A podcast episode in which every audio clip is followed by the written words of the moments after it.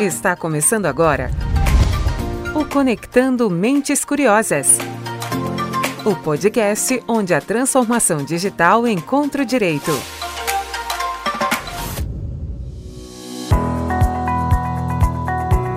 Qual é o tamanho do desafio de proteger o dado dos consumidores com LGPD em vigor? Como será que a autoridade nacional irá se comportar diante de uma questão tão complexa? E a Senacom, como entra nesse cenário todo? Eu sou Silvia Curado, sua host deste podcast semanal sobre tecnologia, inovação e direito, e vou te conduzir ao longo desse papo, trazendo análise dos nossos especialistas sobre o que vem por aí quando o assunto é a fiscalização da proteção de dados no país. Mas antes de apresentar os nossos convidados de hoje, eu queria te fazer um convite para participar da construção do Conectando Mentes Curiosas. Então, se você tem alguma ideia de tema que a gente deve abordar por aqui, é só escrever para o nosso e-mail, que é o podcast.pgadvogados.com.br. Convite feito, vamos apresentar quem está aqui comigo para esse papo. A nossa primeira convidada é uma das maiores especialistas em direito do consumidor do país. Ela é a sócia fundadora aqui do escritório e entende tudo sobre resoluções de conflitos de alta complexidade ela já teve por aqui falando sobre muitos temas ligados ao direito do consumidor e tem um livro sobre a história do CDC, que se chama Uma Lei para Todos, que foi lançado no começo desse ano de 2021. Seja muito bem-vinda ao podcast, doutora Ellen Gonçalves. Olá, Silvia. É um prazer estar aqui de novo no Conectando Mentes Curiosas, sempre uma oportunidade da gente trocar ideias excelentes e esse tema é um tema realmente bastante é, atual, né? Como que nós vamos tratar os temas da proteção de dados, LGPD, como a Autoridade Nacional de Proteção de Dados vai se comportar. Né? Então, um grande prazer, obrigada. É, obrigada a todos que acompanham também o Conectando Mentes Curiosas.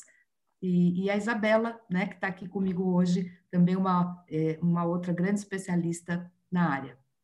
Então, a doutora já deu spoiler, eu vou apresentar a nossa estreante do episódio de hoje, ela que é especialista em direito do consumidor e por isso está sempre focada em superar as expectativas dos clientes. Ela traz uma extensa bagagem na área do direito público e vai compartilhar conosco um pouquinho desse seu conhecimento. Seja muito bem-vinda à sua estreia aqui no podcast, Isabela Cruz. Silvia, doutora Ellen, muito obrigada. Obrigada pela oportunidade. Um prazer estar aqui com vocês hoje, ainda mais falando de um tema tão importante, principalmente voltado aqui para o direito do consumidor. Bom, agora que nós temos os nossos convidados devidamente aproveitados, vamos para o nosso tema de hoje, que assunto não vai faltar. Para entender um pouco sobre qual é o tamanho do desafio de proteger os dados dos consumidores em um país tão plural quanto o Brasil, eu queria começar trazendo uma reflexão para essa nossa conversa. Em fevereiro, inclusive, a equipe aqui do Direito Público do Escritório preparou um material bem completo que fala, que está inclusive no site para quem quiser conhecer, e que traz uma análise sobre o projeto estratégico da NPD então, como é que é possível a gente entender um pouco sobre é, o funcionamento da NPD junto aos dados dos consumidores? Bom, Silvia, a NPD é, já está constituída, né, com as suas diretorias, também já publicou a questão do seu regimento, né, das estratégias, mas, de fato, a Lei Geral de Proteção de Dados, né, a famosa LGPD, entrou em vigor em 18 de setembro do ano passado, 2020, e a NPD, a partir desse ano, é, é, a partir de agosto de 2021, vai é, passar a fiscalizar efetivamente, né, como nos termos da lei, e poder autuar as empresas. Então, é, nós temos participado de diversas agendas, ouvindo também representantes da NPD, e o que mais tem sido dito é que a gente tem um desafio muito grande é, acho que tal qual o desafio de quando o Código de Defesa do Consumidor chegou, de educação, né? é, é uma agenda muito forte de conscientização da sociedade sobre os direitos dos titulares. A LGPD é uma lei é, que exige bastante a participação social. Então, é, é, o que nós é, temos assistido é uma preocupação realmente nesse primeiro momento com a parte de conscientização e educação dos titulares de dados. Lembrando que os titulares de dados podem ser consumidores, né? Todo consumidor é um titular de dados, mas nem todo titular de dados é um consumidor. Nós temos também os empregados nas relações de trabalho. Então, eu acho que a primeira tônica é que ela tem se esforçado nessa agenda educativa, né, de consciência e também de cooperação, porque já está bastante é, claro, né, ao meu ver, porque é uma agência que tem uma composição e ela é enxuta, num primeiro momento, vamos dizer assim, para atingir uma meta tão ambiciosa num país como o nosso, sozinha. Então, ela já tem usado, inclusive, feito, a gente vai falar depois de cooperações, mas com a Senacom, tem cooperações sendo tratadas com outras agências reguladoras, né? com o próprio Ministério Público, outras autoridades investigativas. Então, essa articulação, penso eu, assim, vai ser a grande tônica desse primeiro momento. Isa, você quer complementar com alguma coisa, falar um pouco do material que foi desenvolvido? Quero, eu acho que assim, é, voltando aqui mais para esse convênio, né, entre a Senacom e a NPD, é, esse material desenvolvido entre eles, esse acordo feito entre as agências, esse convênio, ele traz o acesso de todos os dados das reclamações feitas no SINDEC e na plataforma de consumidor.gov a NPD. Então, a gente vai falar aqui de um acesso ilimitado a essa informação. Toda reclamação que for registrada, e a reclamação hoje ela é registrada de um aparelho celular, de um notebook, é muito fácil você fazer esse registro, vai estar à disposição da NPD para que seja fiscalizado e eventualmente aí seja aplicada a punição. Perfeito. E, e emendando um pouco, falando desse papel de Senacom, desse convênio da Senacom com a NPD, que tipo de alerta isso acende para as empresas, já que elas têm acesso ilimitado a esses dados que são de reclamações? Eu acho que as empresas vão precisar estar realmente alinhadas com a LGPD. É, o objetivo é realmente, como a doutora Ellen contou, nesse primeiro momento, a educação, né, trazer para a gente esse conceito, mas também consta no acordo que será importante, é um papel da NPD a fiscalização para que realmente seja cumprida a efetividade na proteção de dados dos consumidores. Então, qualquer desvio vai ser apontado. Então, realmente fazer um trabalho preventivo para que essas, essas informações desses consumidores estejam realmente protegidas. Excelente, Isabela. Realmente esse é um, um bom ponto, porque é, o plano de governança dos dados, as empresas que já estão, inclusive, adequadas aos termos da LGPD, ainda assim, né, uma recomendação é que elas façam auditorias constantes, que elas trabalhem esse preventivo, quase que um stress test, antes da, do início uhum. da possibilidade da fiscalização e da autuação pela NPD porque é, sem contar do próprio papel né, do DPO pela GDPR, ou melhor, o encarregado pela LGPD, que vai ser essa ponte, né, esse interlocutor entre os titulares de dados e a própria ANPD. Então, assim, é momento, a recomendação que é um momento para é, é, testar realmente a, as políticas que foram implantadas, um momento de muito treinamento, desenvolvimento, aculturamento dentro das empresas. É o que eu costumo dizer, a LGPD vale para dentro das empresas, porque tem as relações de trabalho, e vale para fora, para quem faz também, tem um canal direto com o consumidor e trabalha com dados. Né? Na nossa economia de dados, economia digital, hoje todas as empresas é, precisam olhar para isso. Então, é, é, antes até de que comece essa fiscalização, a recomendação é olhar com muito afinco aí para para suas políticas, para suas evidências e até verificando, pensando aí é, se realmente tiver algum. A gente tem assistido diversos casos de incidentes, né, de exposição de dados, procedimentos que já foram iniciados, e não só pela NPD, né? Isso é um bom ponto, porque enquanto a NPD não pode fazer esse papel, os PROCONs estão fazendo. O PROCON de São Paulo tem noticiado diversos procedimentos, a Senacom também essa semana noticiou, né, em larga escala, teve um procedimento em face de alguns birôs de dados também, com base no próprio Código de Defesa do Consumidor, que já trazia dispositivos relativos à questão de cadastro de dados. Então, LGPD e CDC, eu sempre digo isso, são leis absolutamente principiológicas, convergentes, que tratam de transparência, de boa-fé, de segurança.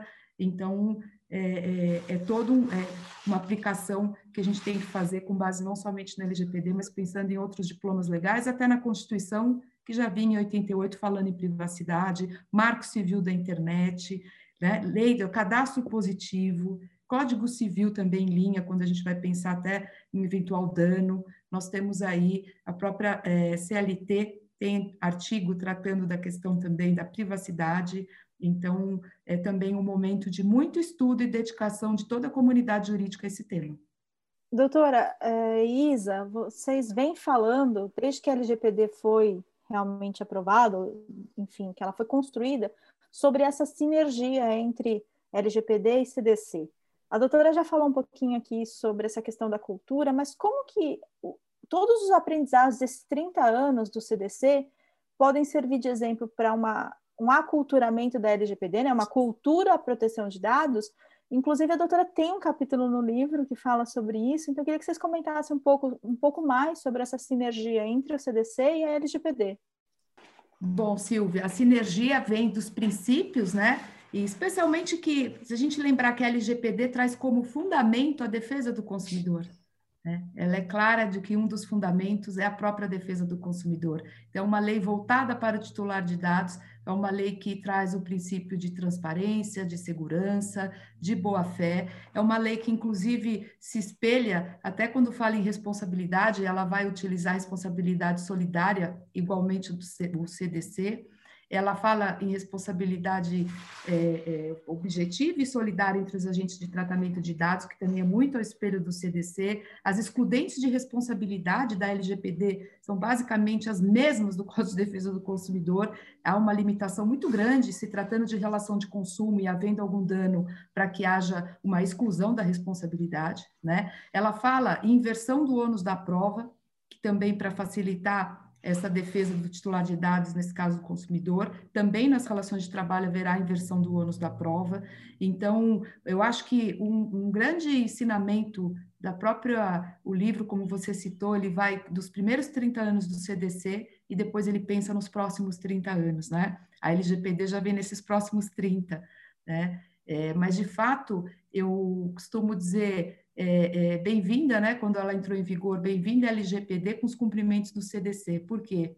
Porque as empresas, quando receberam, né, quando o, o CDC entrou em vigor, foi um grande salto, mas um grande desafio para que as empresas se adaptassem, especialmente seus canais de atendimento, um reposicionamento do consumidor. O consumidor hoje ele é o centro, né? ele está empoderado, ele é o centro dessas relações do mercado, entendeu-se a necessidade de melhoria de todos os canais. Então, hoje eu vejo as empresas muito mais preparadas para poder também fazer adaptação é, dos requisitos da LGPD, que é uma lei bastante técnica, mas há esse, esse desafio, só que o CDC, eu, eu, eu falei, meu que amorteceu esse caminho, né? Nós já andamos 30 anos, né, olhando para o, o, consumidor titular de dados, olhando para o canal, agora a gente precisa é, preparar ainda mais, né, um desafio de capacitação Veja, e não é só um desafio do nosso encarregado que vai ser o interlocutor, é uma cultura de toda a empresa, dos canais de atendimento, como é que eu vou receber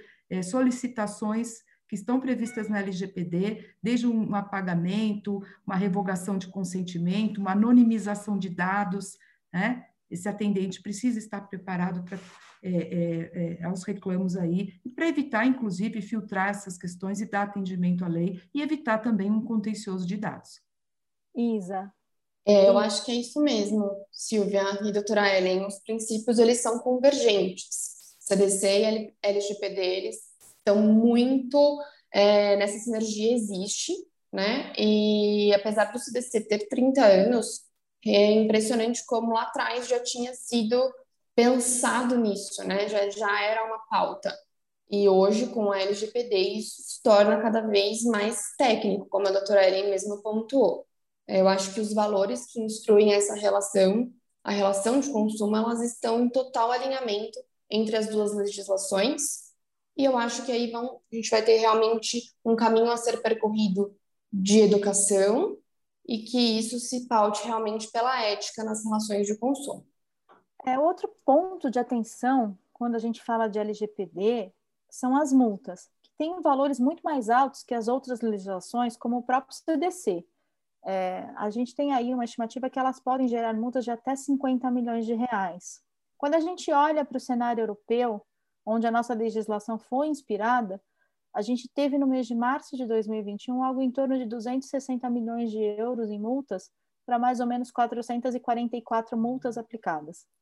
Quando a gente olha para esse cenário da Europa, ele pode ser um indicativo de como a nossa autoridade vai se comportar diante do CDC, diante desse cenário, diante, é, como que a autoridade vai se comportar diante desse cenário, sendo que o CDC aqui no Brasil tem, tem um, um viés bastante tropicalizado, né? Essa, essa, a lei do consumidor no Brasil ela é muito, ele é muito protegido e até as próprias empresas multinacionais têm uma certa dificuldade de entender algumas questões que envolvem o direito do consumidor brasileiro. Então, eu queria que vocês comentassem um pouco desse cenário. É, Silvia, esse é um, um, ponto de grande preocupação das empresas, né? Porque as multas são realmente elevadíssimas. A gente pensar em uma multa até 50 milhões né, por infração prevista na LGPD, é, realmente as empresas ficam e devem muito é, é, estar preocupadas, né? Agora, a Europa já tem uh, anos aí à frente, né, da nossa LGPD, sempre já nos inspirou na própria é, elaboração da, da Lei Geral de Proteção de Dados, e no que tange as autuações, eu não tenho dúvidas de que nós vamos se inspirar muito e até haver alguma cooperação de NPD com alguns organismos da Europa, para que a gente possa também pegar melhores práticas, né? Eles tiveram um, um tempo de conscientização também, algumas muito voltadas para essa agenda como eu falei, positiva de educação. No que tange as autuações, a gente tem, né, muitos falam que aqui nós é, acompanhamos né, é, o que acontece fora do país, é verdade, mas é, como você colocou, o Brasil tem suas peculiaridades. Então, eu acredito que as agendas de autuação podem ter alguma similaridade, mas também terão situações muito próprias do nosso Brasil, né? A, a famosa jabuticaba, né? Como nós falamos, setores que a gente olha ali também, acompanhamos algumas autuações. Lá também nós temos muitas empresas de dados, setor financeiro, chegamos até aéreas também é, empresas também ligadas ao ramo hoteleiro, né? nós temos casos emblemáticos da British Airways. O primeiro caso, até eu cito no livro, que nós tivemos na Europa de autuação foi hospital, foi da agência portuguesa, inclusive de um hospital que teve é, é, uma autuação pesada também, por uma questão de dados, né, ao descobrirem que nós tínhamos diversos dados de médicos que não faziam parte até do, do hospital sendo utilizados, né, uma base de tratamento inadequada de dados. Então, aqui no Brasil, a gente pode também pensar, e nós trazemos isso no capítulo do livro, que tem alguns setores que a gente entende que possam também estar mais é, vulneráveis aí, né, ou pelo menos o foco é, é, com esses setores de saúde, ainda mais nesse momento da pandemia, a saúde trata de dados sensíveis, né, farmacêutico, a educação também tem um desafio muito grande no trato de dados, muitos dados sensíveis e menores, inclusive, com alguns requisitos específicos, o de transportes, aplicativos de entrega e o de telecomunicações. Né? Outro dado também que eu posso colocar, porque essa semana até participei de uma agenda e ouvi da própria NPD, é que eles vão procurar é, focar né, em determinados setores. Então, trabalhar com cronogramas focados. Vamos assistir, ainda não sabemos né, quais, qual, qual será esse cronograma, quem, ser, quem serão os primeiros, quais serão os primeiros segmentos a serem é, alvos aí de fiscalizações. Eu concordo com a doutora Ellen, eu acho que a gente realmente pode até fazer uma projeção para o cenário europeu. Sim, aqui no Brasil, provavelmente a gente vai é, utilizar muitas das coisas que eles já fazem, mas eu acho que algumas coisas ainda vão continuar com o jeito que nós levamos. Então, por exemplo, teve uma declaração do diretor-presidente da NPD, Valdemar Gonçalves, que ele disse que acha importante a defesa do ponto mais fraco da corda, que é o consumidor ou titular de dados pessoais. Então, isso mostra que tanto quanto é no CDC, o consumidor ou o titular dos dados realmente vai ser considerado o ponto mais fraco e vai ser ali o alvo de proteção.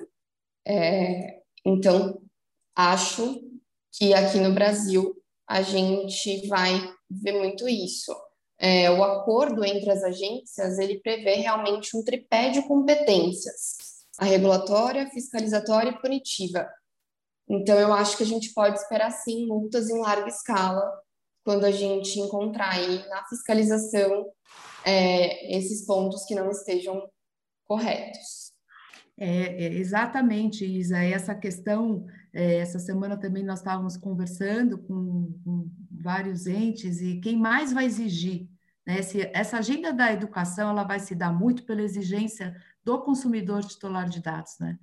Ele é que vai dar a tônica da aplicação e da própria atuação da, da NPD. Ele é o maior impulsionador das ações, né? O maior é impulsionador de ações será o conhecimento e educação do titular. Né? Voltando a dizer que todo consumidor é titular de dados. Nem todo titular de dados é consumidor. Mas quantos milhões de consumidores nós temos? Quantos milhões de titulares de dados? Eles que vão impulsionar toda essa atuação. Perfeito. Eu ainda queria trazer alguma coisa do cenário europeu, e aqui eu nem sei se cabe o comparativo, mas a gente tem alguns dados já sobre os setores que foram mais frequentemente autuados lá fora. É, esse ranking traz empresas de vários setores, mas principalmente empresas de tratamento de dados, né, de birô de dados, uh, telemarketing, saúde, enfim.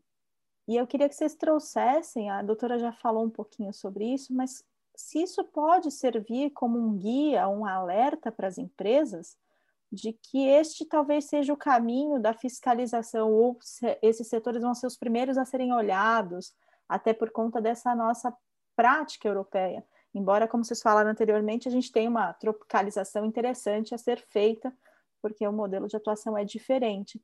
E então eu queria que vocês comentassem um pouquinho sobre esse alerta que as empresas, essa, esse ranking, como ele serve de alerta para as empresas brasileiras.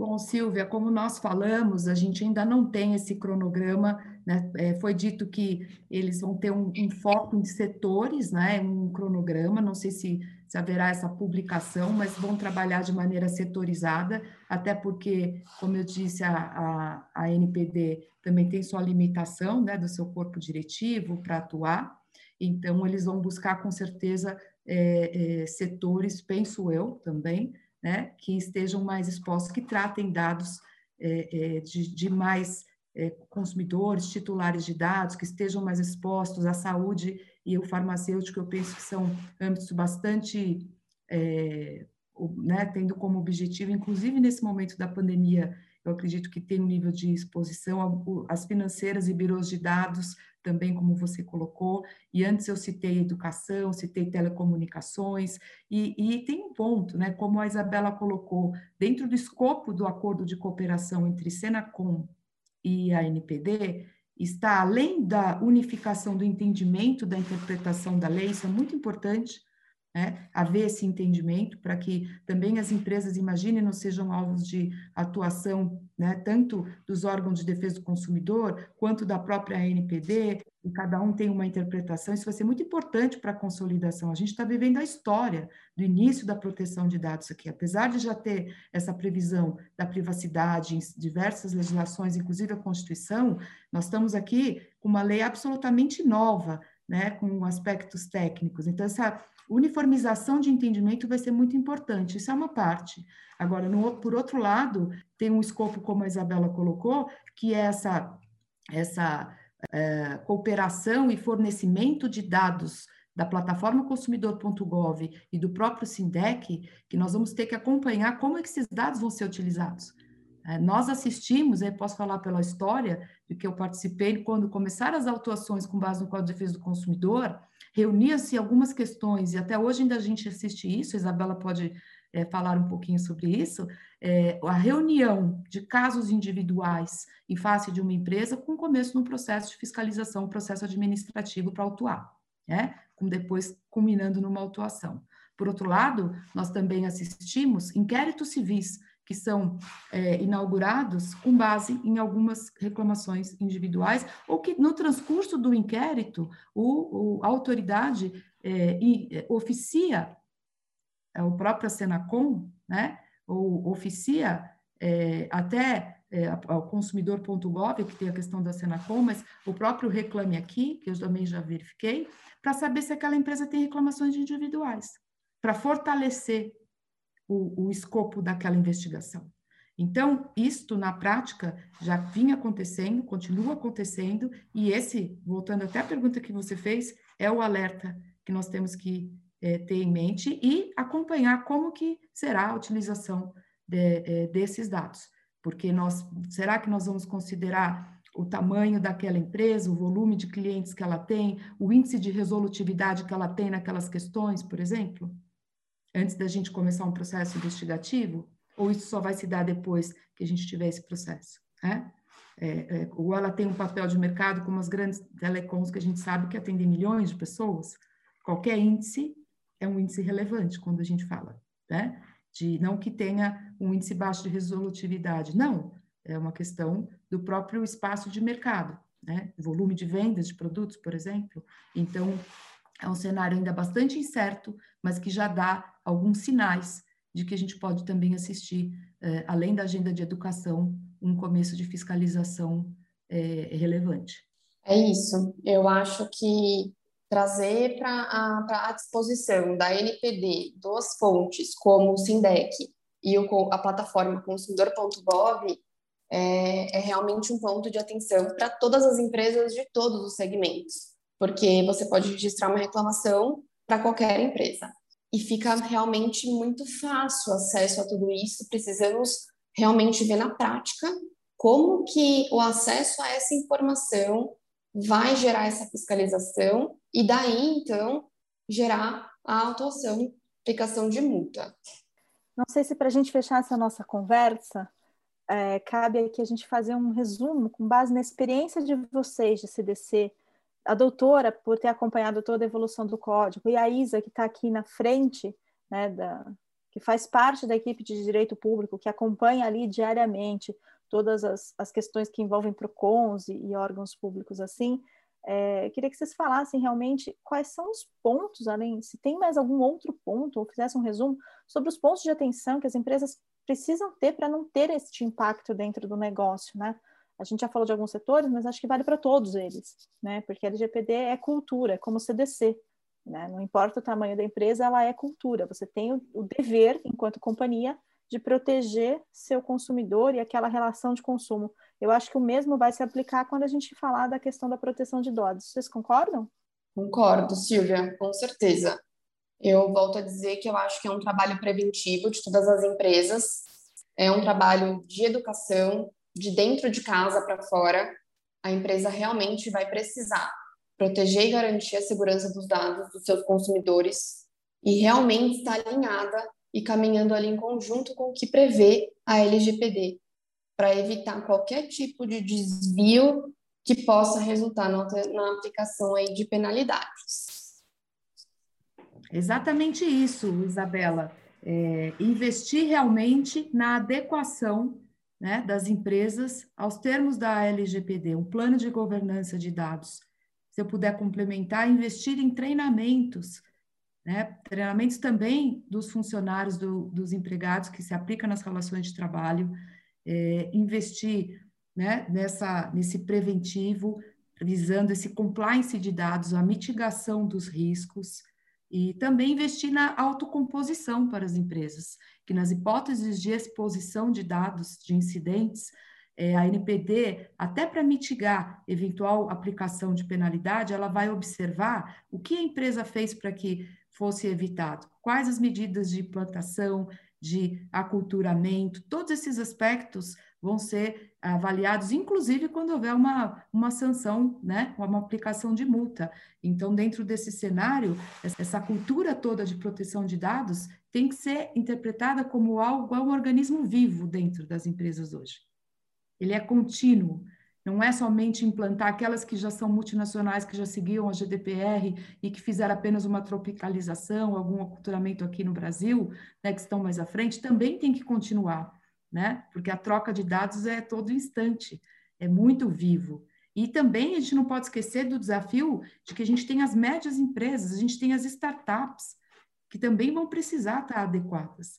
Então, muitas ainda estão em processo de adequação, ainda que a lei esteja em vigor.